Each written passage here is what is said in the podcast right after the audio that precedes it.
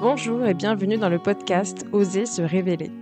Mon objectif est de t'accompagner dans la définition et l'atteinte d'une vie plus alignée avec ce que tu es vraiment.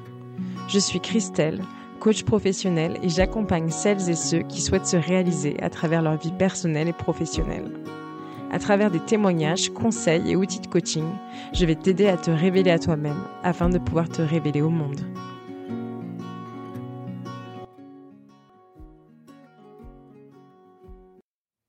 Dans ce premier épisode, je vais me dévoiler un peu.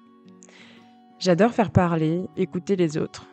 Et au contraire, j'ai un peu plus de mal à parler de moi. Mais je me suis dit qu'il était important que tu saches pourquoi je prends la parole aujourd'hui et que tu en découvres un petit peu plus sur l'autre de ce podcast.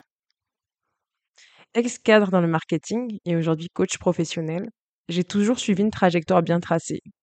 Grande école de commerce, super job, super salaire, un conjoint au top propriétaire à 20-30 ans et puis des vacances au soleil.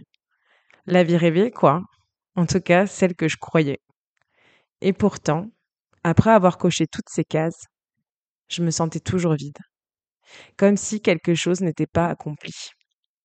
Je ressentais un besoin énorme de me réaliser, me révéler au monde, en accomplissant ce pourquoi j'étais faite. Ouais. Depuis toute petite, j'ai toujours cru que nous avons tous une mission de vie, J'étais déjà persuadée que quelque chose d'autre m'attendait. Mais je ne savais pas quoi, ni comment le trouver. Ça me hantait. À partir de la trentaine, j'ai commencé à faire des crises d'angoisse. Dans ma voiture, dans les transports, dans mon canapé. Je réalisais que le temps passait si vite et qu'au cours des dix dernières années, j'avais couru derrière un rêve qui n'était pas le mien. J'avais gravi des échelons, obtenu des récompenses, qui m'avaient rendu fière, oui, sur l'instant, mais qui n'avait pas comblé ce vide au fond de moi. Cela ne m'avait pas permis de me réaliser personnellement, de montrer au monde qui j'étais vraiment. Et puis beaucoup de choses ont commencé à me paraître futiles. Je me suis rendu compte que je me prenais la tête pour des choses qui, au fond de moi, avaient finalement peu d'importance et d'impact sur mon bonheur. J'ai réalisé que dans ma quête de la réussite sociale, j'avais perdu certaines caractéristiques de ma personnalité, certaines passions qui m'animaient plus jeune, certains rêves. Je m'étais en partie perdue. J'avais formaté mon cerveau, mon comportement, mes aspirations. Où était passée la petite Christelle, pleine de rêves, à l'imagination débordante, et qui à sept ans se demandait déjà quel était son rôle et sa place dans ce monde? Et puis, je me suis rendu compte que cette petite fille me manquait et qu'il était plus que temps de la laisser rayonner à nouveau. Plus j'y pensais, et plus j'avais l'impression d'ouvrir les yeux. Et pourtant, j'étais terrorisée à l'idée de me lancer. Mais je sentais en moi cette urgence grandir de plus en plus. Cette petite voix qui me disait Révèle-toi, c'est maintenant. Je suis donc partie à la quête de moi-même, aux sources. J'ai quand même attendu d'étouffer avant de me lancer. Je n'en pouvais plus. J'ai pris du temps pour voyager seule. L'une des premières grandes étapes a été ce voyage au Maroc, surfer. C'était la première fois que je partais seule à l'étranger. J'ai réservé ce séjour sur un coup de tête, un matin d'automne, dans mon lit, il pleuvait.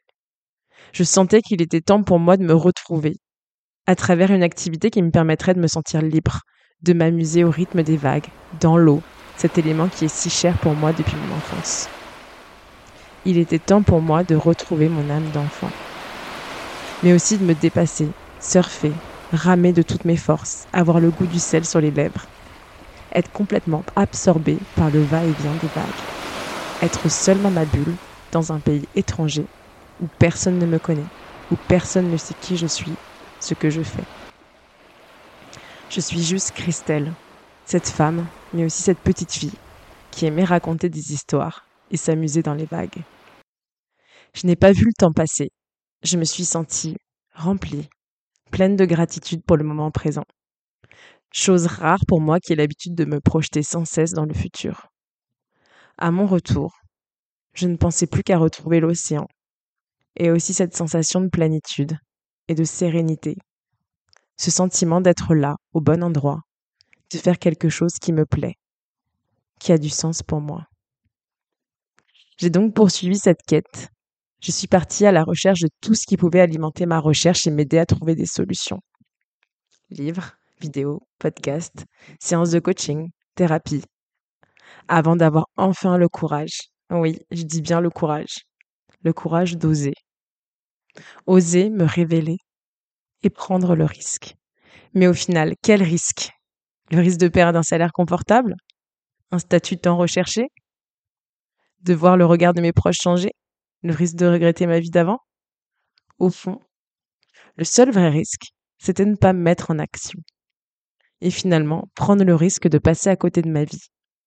Passer à côté de qui je suis. Oui. Malgré tous les facteurs de réussite, j'étais en train de passer à côté de ma vie. Alors ça valait bien le coup. Je pense que la vie est un cadeau. Et quel que soit ce qu'on en fait, il s'agit d'un don éphémère. Alors, j'ai choisi d'en faire quelque chose qui a du sens pour moi, d'oser prendre le risque de me réaliser, maintenant, de me révéler au monde tel que je suis. Merci d'avoir écouté cet épisode. S'il t'a plu, n'hésite pas à t'abonner, le noter et le partager autour de toi. Cela m'aidera grandement. À bientôt!